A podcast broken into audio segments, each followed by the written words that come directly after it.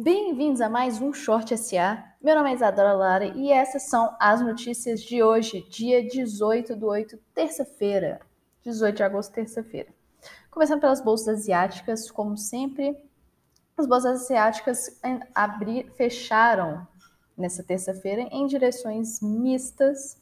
É, Tóquio, o índice Nikkei fechou em queda e os índices CSI 300 da China teve, teve uma queda, enquanto o de Xangai teve uma alta. O que mostrou aí que os investidores não tiveram muito um caminho a seguir hoje, mesmo com tensões aumentando, tensões entre Estados Unidos e China aumentando por causa de porque houveram mais é, tensões contra a Huawei. O, o, Trump ele impediu que a, a produtora chinesa tivesse acesso a mais é, mais insumos estadunidenses, mais a maiores tecnologias dos Estados Unidos.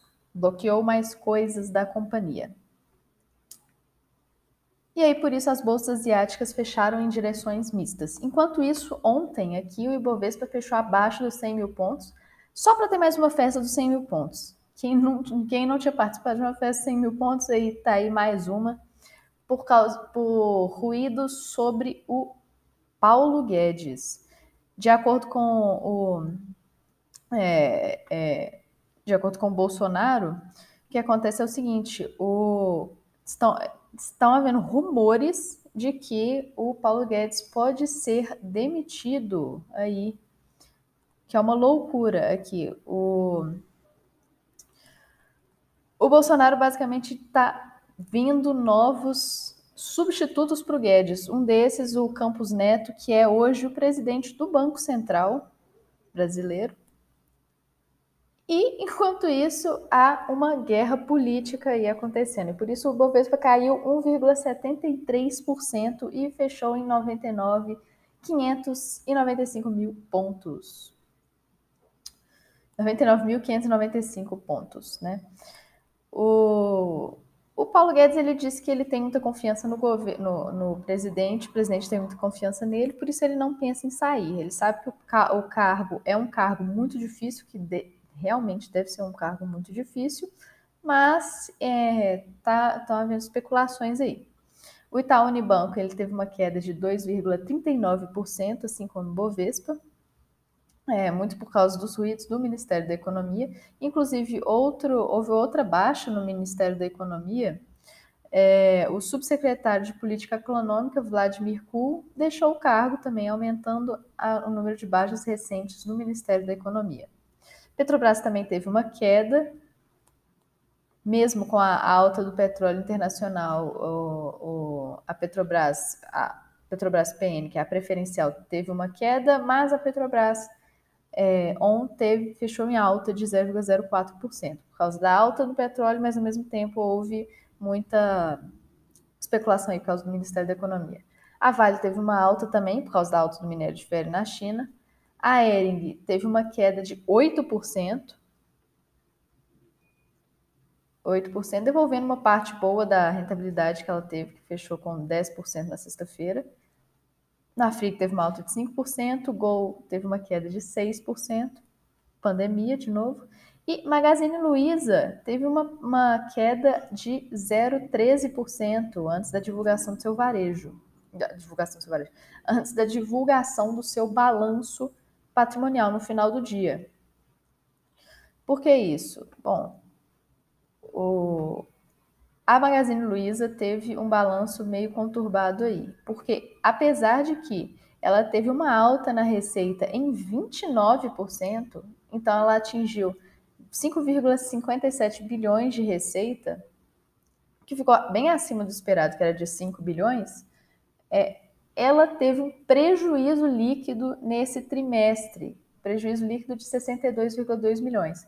Muito porque ela decidiu não demitir muitos seus funcionários, optando mais por suspensões e férias, e esses, é, esses, é, esses, as suspensões de contrato de trabalho, redução de jornadas também, coisas que o governo permitiu.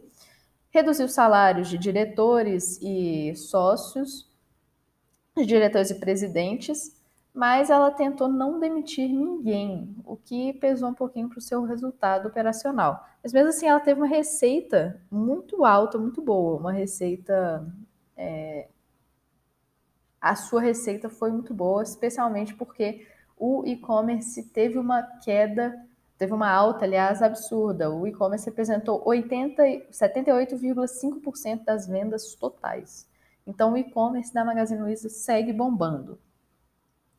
Enquanto isso, Petrobras teve uma, é, uma troca de títulos não registrados emitidos em 18 de setembro.